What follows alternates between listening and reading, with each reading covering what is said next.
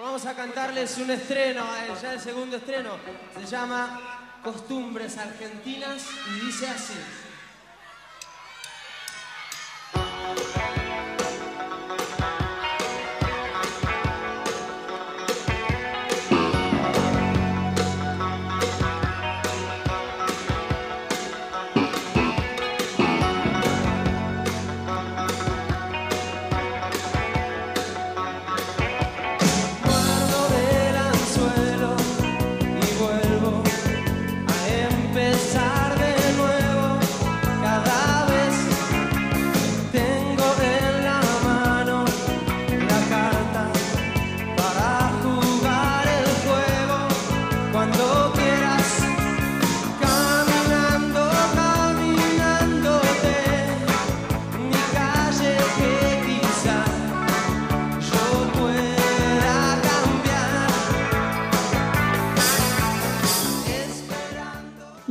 De la nada nos presentan nuestro episodio de hoy, titulado como esta eterna canción de ellos llamada Costumbres Argentinas.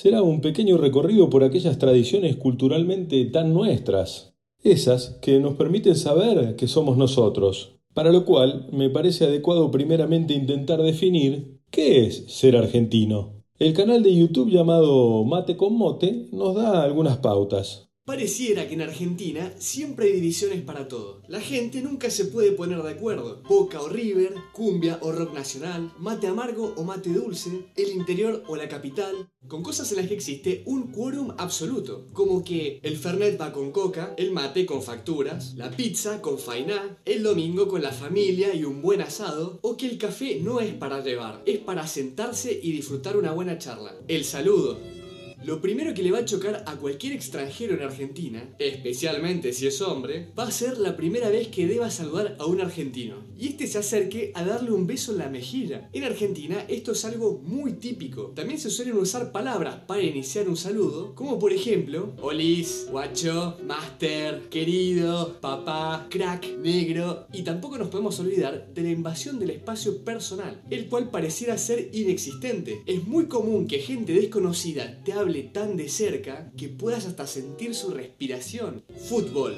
Maradona es el mejor jugador de la historia del fútbol. Punto. Bueno, no. Messi es el otro mejor jugador del fútbol de la historia. Esto es lo primero que vas a escuchar de un argentino si en una conversación llega a salir el tema futbolístico. En Argentina, ver cualquier partido de fútbol es casi una experiencia religiosa. Perderse un clásico Boca River o un partido de la selección es prácticamente un sacrilegio. Y ni hablar de comparar el fútbol argentino con el de otro país. Es una charla que seguro terminará en la frase ¿cuántas copas tenés? Todo se hace tarde. Nunca vas a encontrar a un argentino cenando antes de las 8 de la noche. Se sale a comer tarde, se va al boliche tarde y todos vuelven a su casa muy tarde. Realmente las ciudades nunca duermen, especialmente Buenos Aires. Además, al argentino le gusta salir, sea para una previa, un after office, día del amigo, día de la primavera, lo que se te ocurra. Y se sale de lunes a lunes. Expertos en el dólar. En Argentina existe un fenómeno muy especial con el dólar. Es un romance de amor y odio. En cualquier país del mundo, preguntarle a una persona en la calle sobre el precio de esta divisa resultaría en una expresión de desconocimiento. Pero la gente en Argentina es realmente experta en el precio. Todos saben exactamente cuánto vale día a día. En la historia nacional del dólar ha llegado a haber hasta 10 cotizaciones diferentes. Dólar oficial, blue, gris, green, celeste, moreno, soja, turista, casino, Brasil, algo único en el mundo. Expertos en arreglar todo. Todo argentino nace siendo un verdadero MacGyver de la vida. Ante cualquier problema, siempre va a haber un amigo dispuesto a resolver todo de la manera más rápida y práctica. ¿No te arranca el auto? Lo atamos con alambre. ¿No te funciona la impresora? Lo atamos con alambre. ¿No te sale agua caliente? Lo atamos con alambre. El argentino no se enoja, se calienta, no se burla, te bardea, se toma el bondi o el subte, va al laburo, es un ñoqui, morfa algo y se las toma. La comida, el asado o el mate no es lo único que representa y que deleita al paladar argentino. Sin dudas, no nos podemos olvidar del dulce de leche, las empanadas, milanesas con fritas, alfajores, sándwich de miga, facturas, pasta frola o chocotorta. Es requisito fundamental de todo buen argentino disfrutar cualquiera de todas estas comidas como si fuera la última de su vida.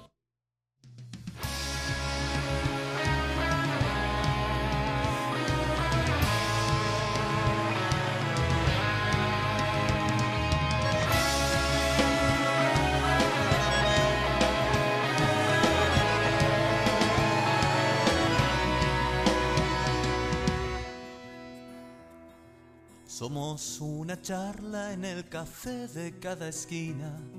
Somos ese mate compartido en la cocina. Somos cantautores en la ducha, en la cancha y en el bar. Somos de acá. Somos el país de las trece maravillas. Somos ese country justo al lado de la villa. Somos una infancia de pelota y figuritas y algo más. Somos de acá. Si nos visitas, te enamorarás de nuestro chamullo industria A esas tipificaciones tan claras le podemos adicionar lo que nos cuenta el blog argentino denominado Un argentino por el mundo, con algunos agregados propios que les comparto.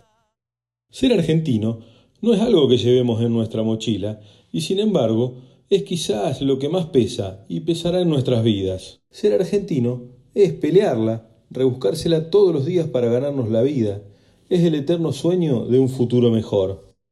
Es la incertidumbre, el no saber qué nos deparará la semana, el mes o el año que viene. Es superar la crisis y verla como una oportunidad para superarnos. Es salir adelante una y otra vez, es nunca estar conforme con lo que tenemos y siempre pensar que afuera se está mejor.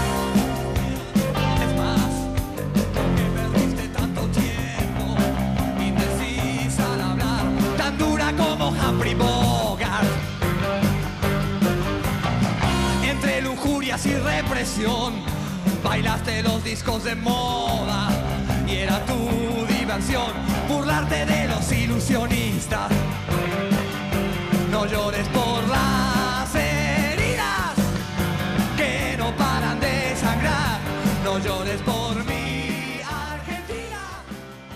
Te quiero cada día. Ser argentino es creerse los mejores en todo, sabiendo de antemano que no lo somos es tener la mejor carne, las mujeres más lindas, la sangre caliente, calentarse por todo, ser gestuales, expresivos, de ampulosos movimientos. Es insultar a toda hora y por cualquier razón. ¿O acaso cuando un amigo nos aparece de sorpresa no le decimos, ¿qué haces, boludo? Ser argentino es el tango, el folclore, la milanesa con papas fritas, el alfajor, los pastelitos, la soda, las empanadas, son las tortas fritas, el puchero, el guiso, el locro.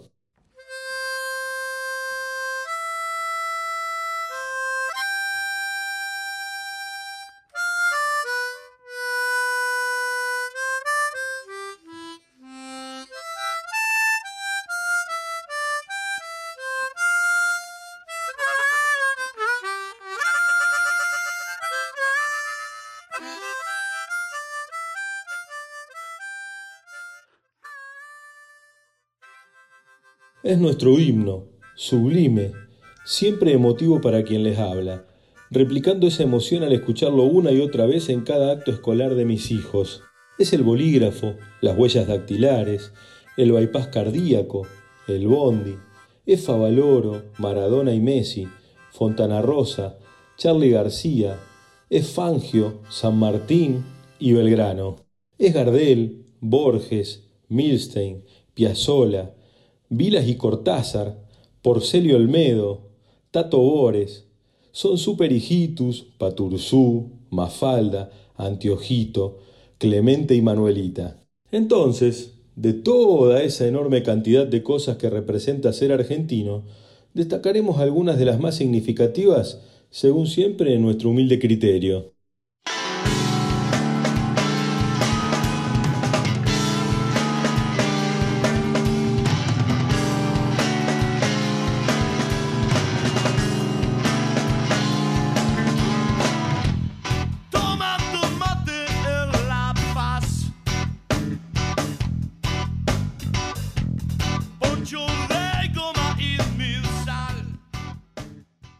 Nuestro recorrido con el que entiendo es el símbolo de nuestras ancestrales costumbres, el mate. Referirnos a esta infusión, lo que culturalmente significa para nosotros, se resume en esta magistral manera de describirla por el escritor Hernán Casiari.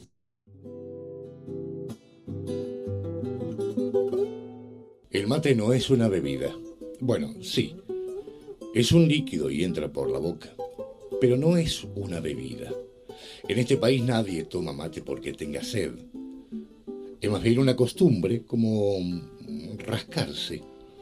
El mate es exactamente lo contrario que la televisión. Te hace conversar si estás con alguien o te hace pensar cuando estás solo. Cuando llega alguien a tu casa, la primera frase es hola y la segunda, unos mates. Esto pasa en todas las casas, ¿eh? En la de los ricos, en la de los pobres, pasa entre mujeres charlatanas y chismosas y pasa entre hombres serios o inmaduros. Pasa entre los viejos de un geriátrico o en los adolescentes mientras estudian. Es lo único que comparten los padres y los hijos sin discutir ni echarse en cara. Peronistas y radicales se van mates, sin preguntar, en verano y en invierno. Es lo único que nos parecemos las víctimas y los verdugos, los buenos y los malos. Cuando tenés un hijo, le empezás a dar mate cuando te pide, se lo das tibiecito, con mucha azúcar, y se sienten grandes. Sentís un orgullo enorme cuando un esquenuncito de tu sangre empieza a chupar mate. Se te sale el corazón del cuerpo. Después, ellos con los años elegirán si tomarlo amargo, dulce, muy caliente, tereré con cáscara de naranja, con yuyos con un chorrito de limón. Cuando conoces a alguien por primera vez, te tomas unos mates. La gente pregunta cuando no hay confianza, ¿dulce o amargo? El otro responde, como tomes vos. Los teclados de Argentina tienen las letras llenas de hierba. La hierba es lo único que siempre está en todas las casas, siempre, ¿eh? con inflación, con hambre, con militares, con democracia, con cualquiera de nuestras pestes y maldiciones eternas. Y si un día no hay hierba, un vecino tiene y te da. La hierba no se le niega a nadie. Este es el único país del mundo en donde la decisión de dejar de ser un chico y empezar a ser un hombre ocurre un día en particular.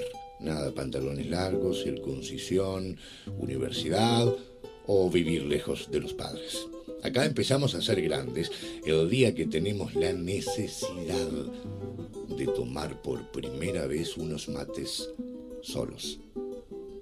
No es casualidad no es porque sí. El día que un chico pone la pava al fuego y toma su primer mate sin que haya nadie en casa en ese momento, es que ha descubierto que tiene alma. El sencillo mate es nada más y nada menos que una demostración de valores. Es la solidaridad de bancar esos mates lavados porque la charla es buena, es querible la compañía. El respeto por los tiempos para hablar y escuchar.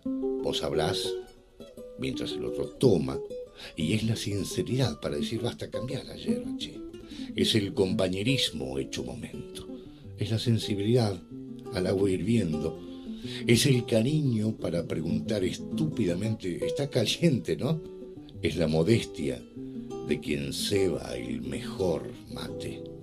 Es la generosidad de dar hasta el final, es la hospitalidad de una invitación, es la justicia del uno por uno. Es la obligación de decir gracias al menos una vez al día y la actitud ética, franca y leal de encontrarse sin mayores pretensiones que compartir.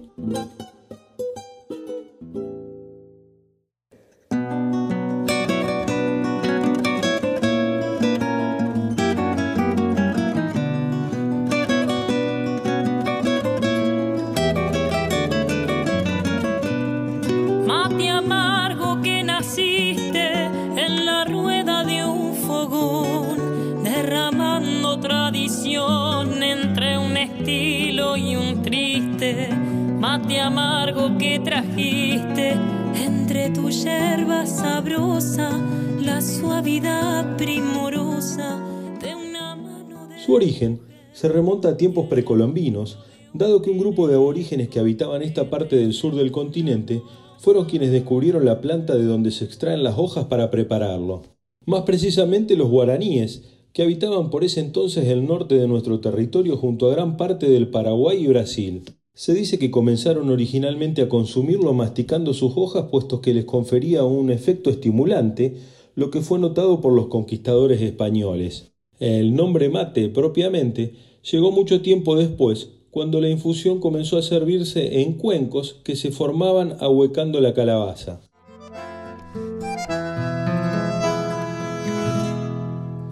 Matecito de mañana para que aclare el garguero sentir la raíz profunda, saboreando la matina, prender la radio y saber que todas no son tan malas. El homenaje sincero.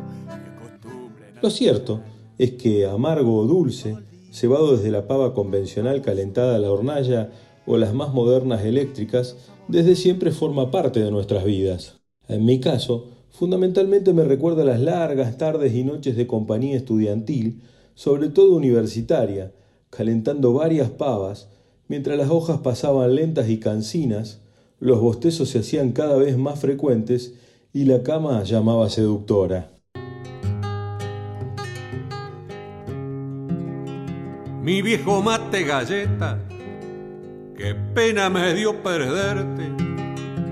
Qué mano troncho tu suerte, tal vez la mano del tiempo si hasta creí que eras eterno, nunca imaginé tu muerte.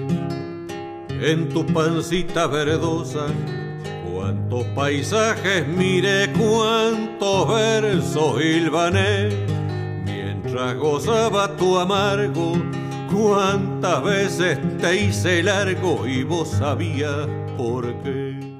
Recordar en esa etapa la hiperinflación que arreciaba la economía, y junto con ella mis flacos bolsillos, lo que representaba una verdadera odisea al notar que se acababa la yerba, teniendo que ir al súper a comprar, y observar el espectáculo dantesco de la remarcación alocada de su precio por los empleados, junto con el de todos los productos que en muchas ocasiones hicieron que volviera con las manos vacías a casa por no alcanzarme el dinero para comprarla.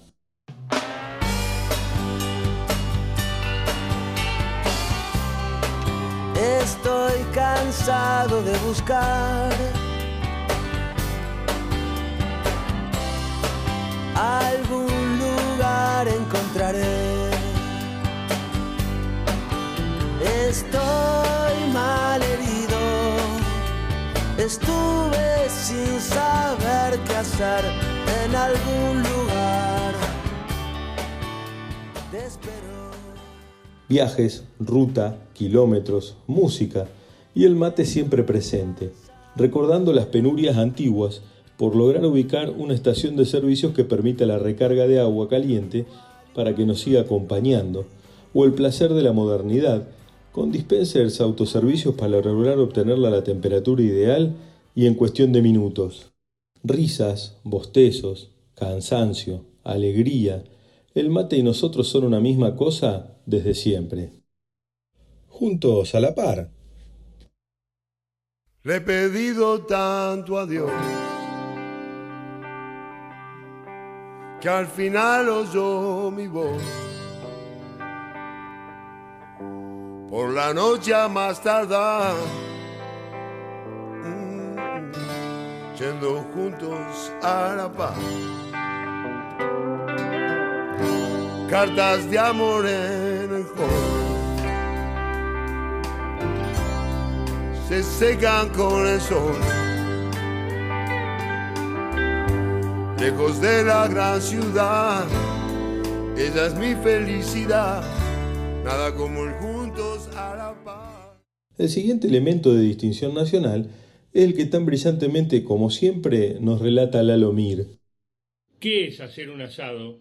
Yo sé lo que es, dice el tipo que parece no entender mucho del asunto. Es encender un fuego y cocinar carne encima y listo. No, querido, eso no es hacer un asado.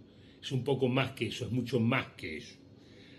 Hacer un asado no es acaso encontrarse con gente con la que uno la pasa bien, pero bien, bien de verdad, porque si no la vas a pasar realmente bien, no haces un asado. Te juntás para tomar un café, si pinta, por ahí da para una birra. El asado, el asado es otra cosa, es más que el fuego y la carne. Y acá en la ciudad, en las grandes ciudades, tiene además el componente de la previsión. Quiero decir que el asado es un plan, un proyecto. Uno dice, el sábado tengo un asado en lo de tal. Días antes ya lo sabe. Se planifica. En cambio en los pueblos por ahí es diferente, porque te cruzas con uno a las 7 en el almacén en lo del pino ponele y te dice, venite a casa que estoy haciendo un asado. Sí, sí, a veces un asado en un pueblo se arma de la nada. Pero el asado es además un ritual. Sea más o menos planificado, es un ritual que adentro tiene otros rituales.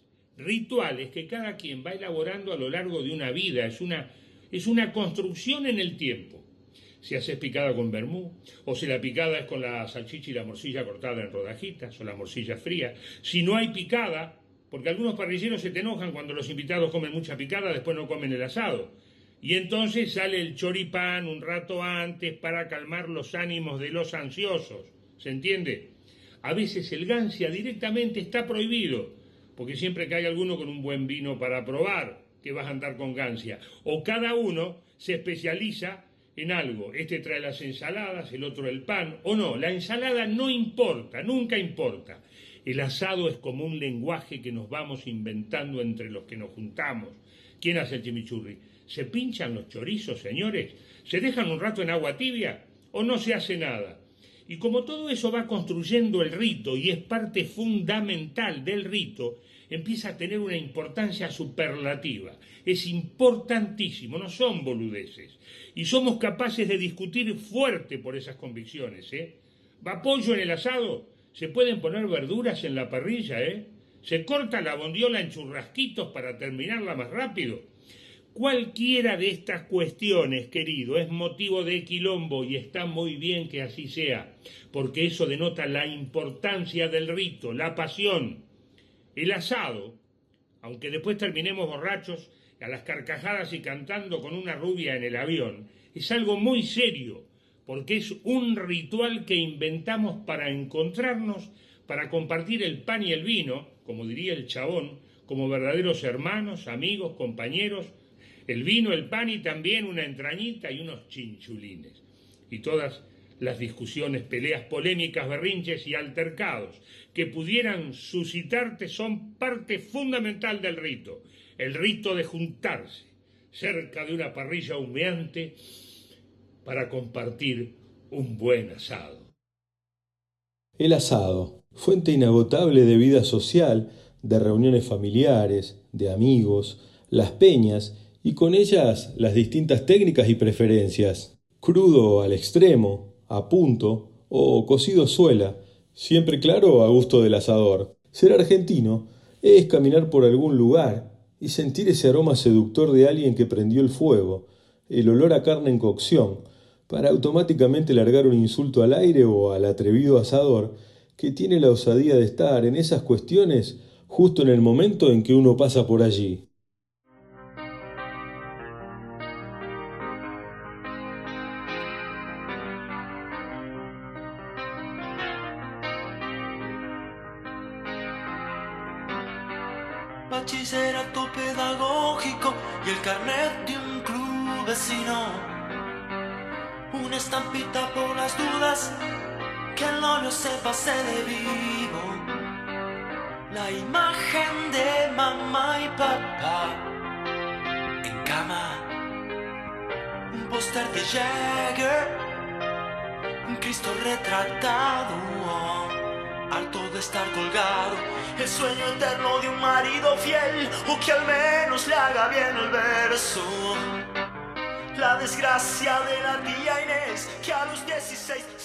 Muestra como ninguna otra de la capacidad logística que podemos lograr cuando surge la idea de un asado. Basta con que alguien sugiera la idea, el disparador. Che, ¿hacemos un asado? Para que un receptor de inmediato diga, dale, yo llevo el vino. Otro agregue, a mí déjenme el pan y las ensaladas. Y así, en un abrir y cerrar de ojos, hay reunión de amigos o familia alrededor de esa sagrada comida. Pensar en asado es recordar mi niñez al lado del viejo, en la parrilla de casa ubicada en la terraza, con él en la ingrata tarea de prender el fuego, luchando con un viento de locos y su cara llenándose de humo, mientras quien les habla observaba todo el procedimiento con sacra admiración.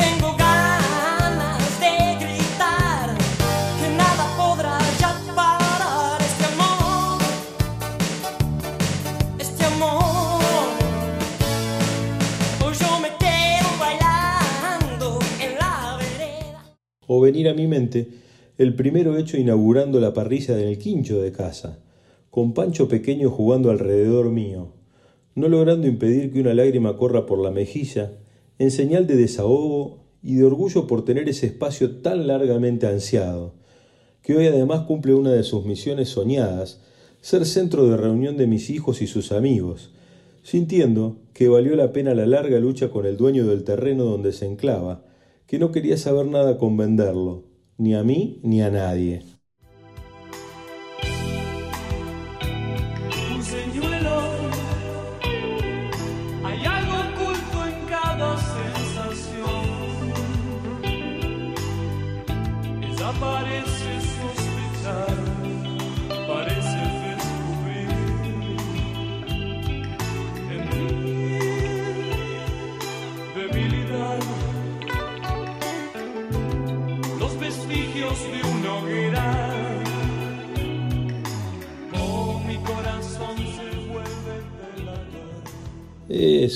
Corazón delate mi tristeza por recordar inevitablemente a ese amigo, formidable asador, que ya no lo será, por dejarnos imprevistamente, resultando una difícil tarea para quien les habla, ingresar a ese lugar que durante más de 20 años fue sede de incontables alegrías, generadas principalmente por ese asador, que hoy debe estar agasajando al cielo con sus manjares más sabrosos.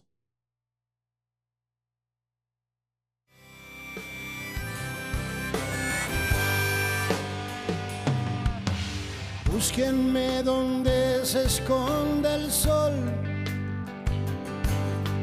donde exista una canción. Búsquenme a orillas del mar, besando la espuma y la sal.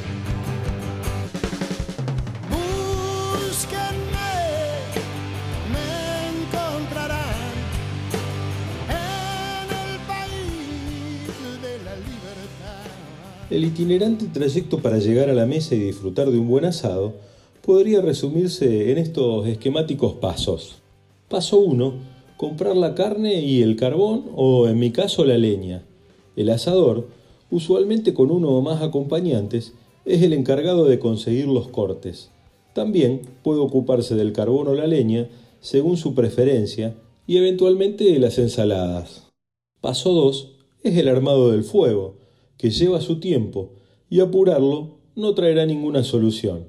El asador se halagará si lo acompañan una guitarra y voces entusiastas. Paso 3. Picada y vinos. Ya con la carne en la parrilla, los comensales cortan queso, salame y otros elementos deliciosos y descorchan el primer vino. Si es un asado improvisado, papas fritas y maní funcionarán de maravilla para entretener el estómago mientras espera el manjar. Paso 4. chorizos y morcilla. Suele ser lo primero que sale de la parrilla y mutan en choripanes y morcipanes. Hay un fuerte debate acerca de si son la estrella de la mesa o una simple entrada. Paso 5. El asado. Dependiendo de quién esté al mando, puede cocinarse vaca, cerdo o pollo, salen de a tandas y el asador comerá siempre en la tabla de la que el resto pincha los cortes. Paso 6. Ya todos sentados a la mesa, o al menos los comensales, aprontando los primeros bocados, como amante de la música que soy, les recuerdo musicalmente que el mejor homenaje que a todo asador puede hacerse en ese momento, sin dudas, es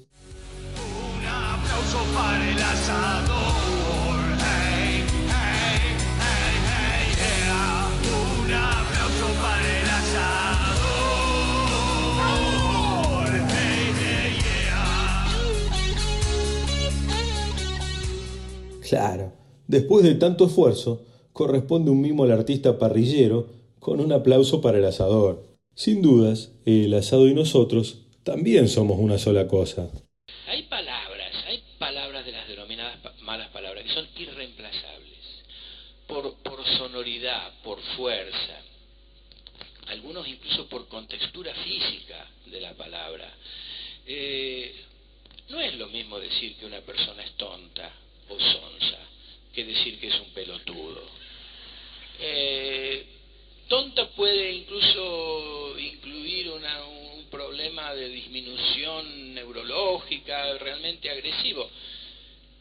Y aparte hay una cosa que a eso voy de la contextura física, eh, el secreto de la palabra pelotudo ya universalizada, no sé si está en el diccionario de dudas, me voy a fijar, pero, digo, el secreto, la fuerza, está en la letra T.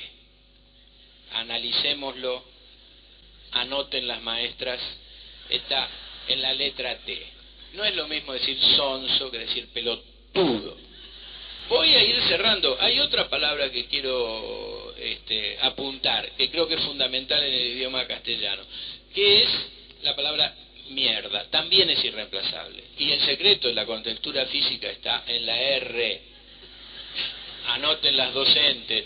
En la R. Porque es mucho más débil, como lo dicen los cubanos, mielda.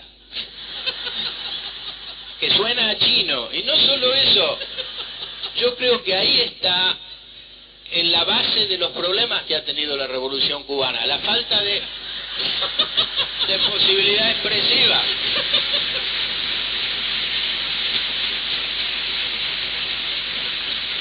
Único que yo pediría, no quiero hacer una, repito, una teoría ni nada, lo único que yo pediría es reconsiderar la situación de estas malas palabras. Pido una amnistía para la mayoría de ellas, vivamos una Navidad sin malas palabras e integrémoslas al lenguaje que las vamos a necesitar. Muchas gracias y buenas tardes. Genial, brillante, único. El negro Roberto Fontana Rosa y su memorable exposición en el Congreso de la Lengua Española en Rosario, hablando de las que, según él, incorrectamente son llamadas malas palabras.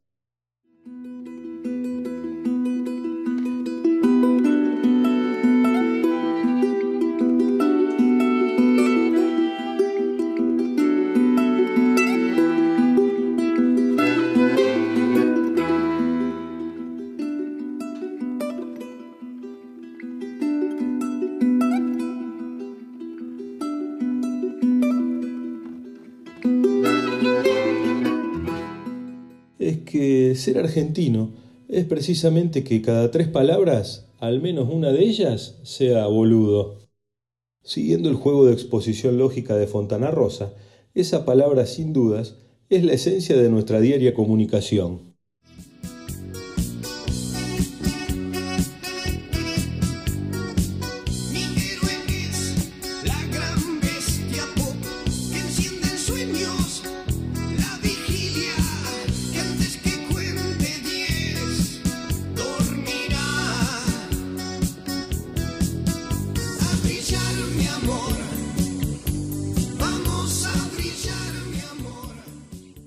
Tanto es así que un artículo de unos años atrás del diario La Nación titulado Boludo, la palabra que mejor representa a los argentinos, nos da la razón. Algunas de sus interesantes líneas nos cuentan. Boludo, que originalmente sonó a insulto y fue mutando casi hasta perder esa connotación en la actualidad, es la palabra que mejor representa a los habitantes argentinos. Al menos, eso cree el poeta, periodista y traductor Juan Gelman, elegido por el diario El País de Madrid para aportar el vocablo argentino a un original atras sonoro del idioma en el contexto del sexto Congreso Internacional de la Lengua Española desarrollado en Panamá.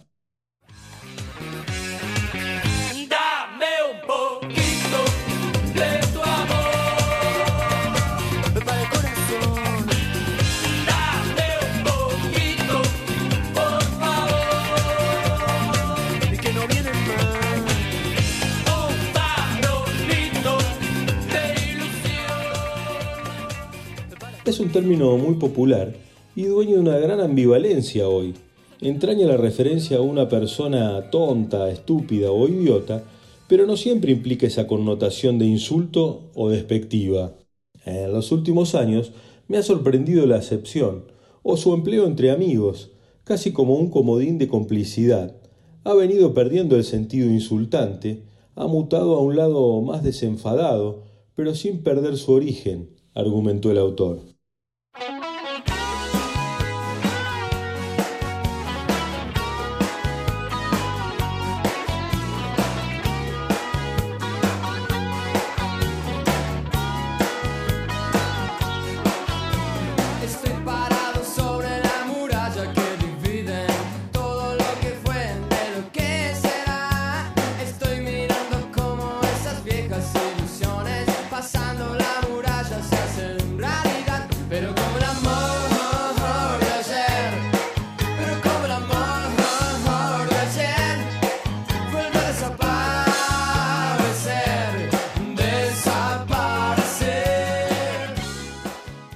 Excelente manera de graficarlo, ¿verdad?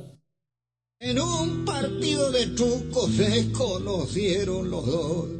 Se sentaron frente a frente y muy fijos se miraban. De pronto lo vi a uno que a ojo al otro guiñaba.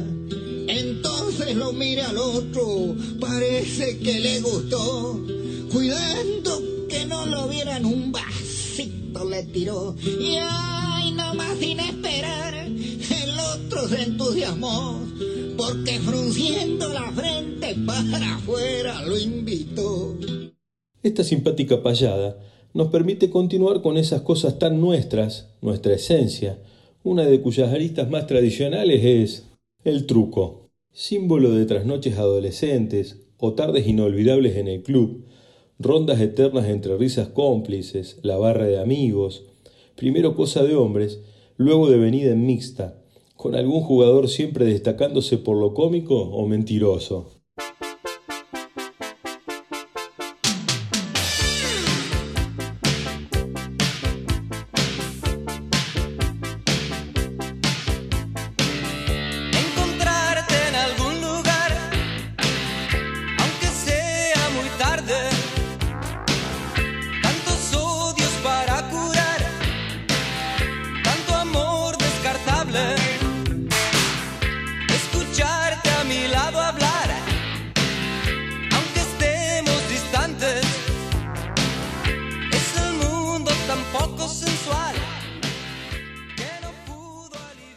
La odisea de saberse las señas, los puntos del envido, las risas a más no poder por algún jugador que suma mal y pierde la mano.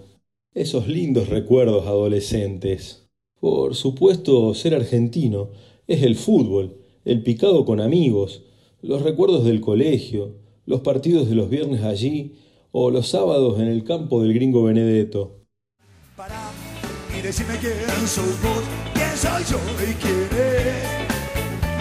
Aquel perdido entre la multitud.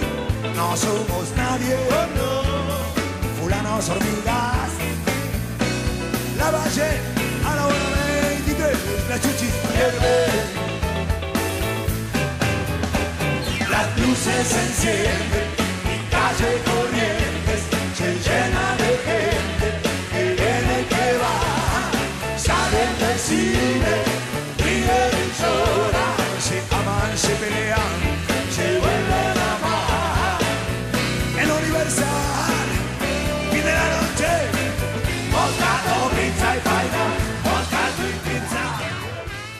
Argentino es la pizza de calle Corrientes, humita, locro y empanadas norteñas. Ese cordero patagónico que aún hoy recuerdo, en el frío invierno en Malargüe, después de una recorrida por los castillos de Pincheira, recobrando energías por la travesía con esa delicia inolvidable. Los Habana marplatense o sus churros de Manolo, insuperables.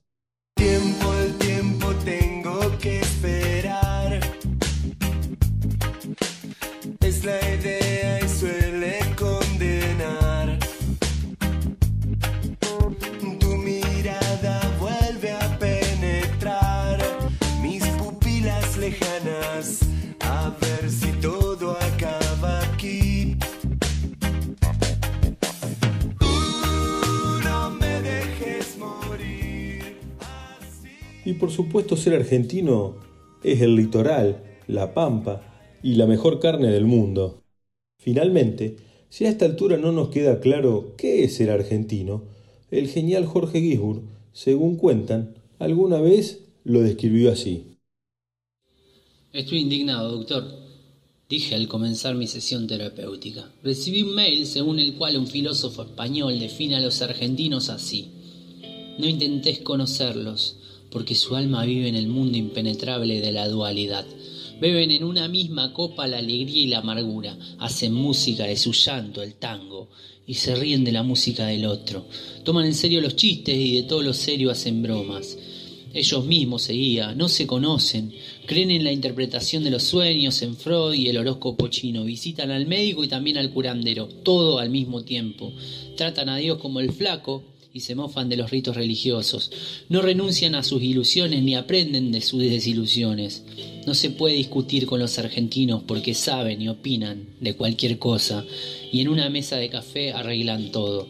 Ellos son el pueblo elegido porque ellos mismos individualmente se caracterizan por su simpatía y su inteligencia.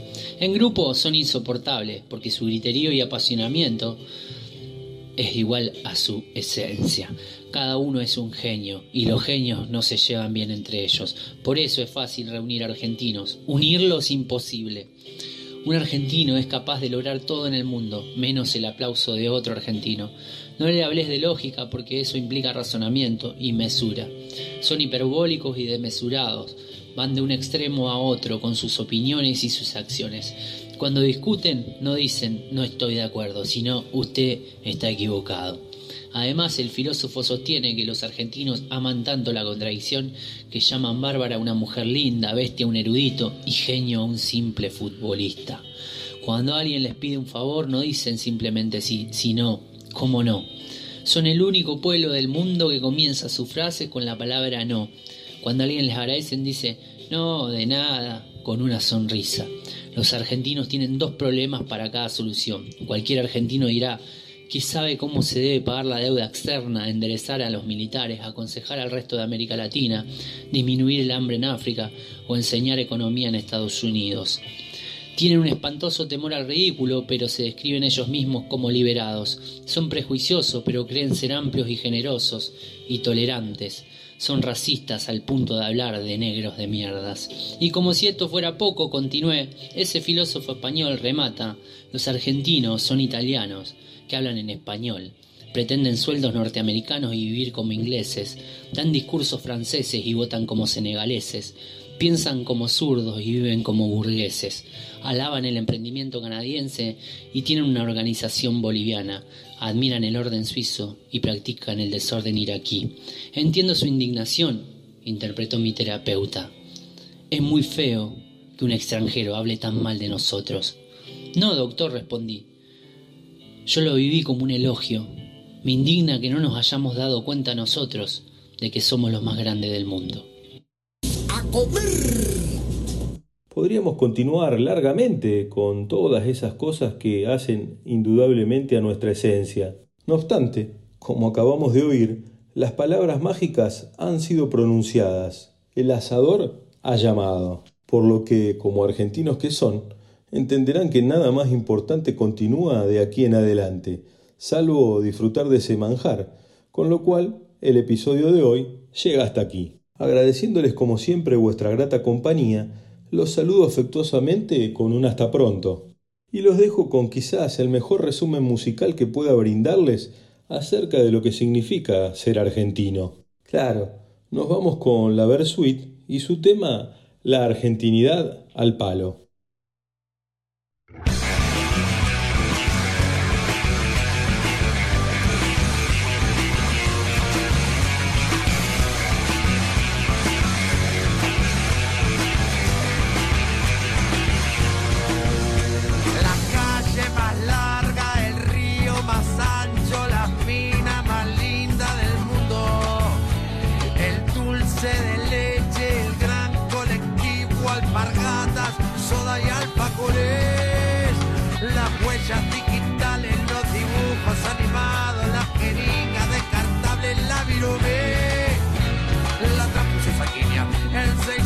Perú.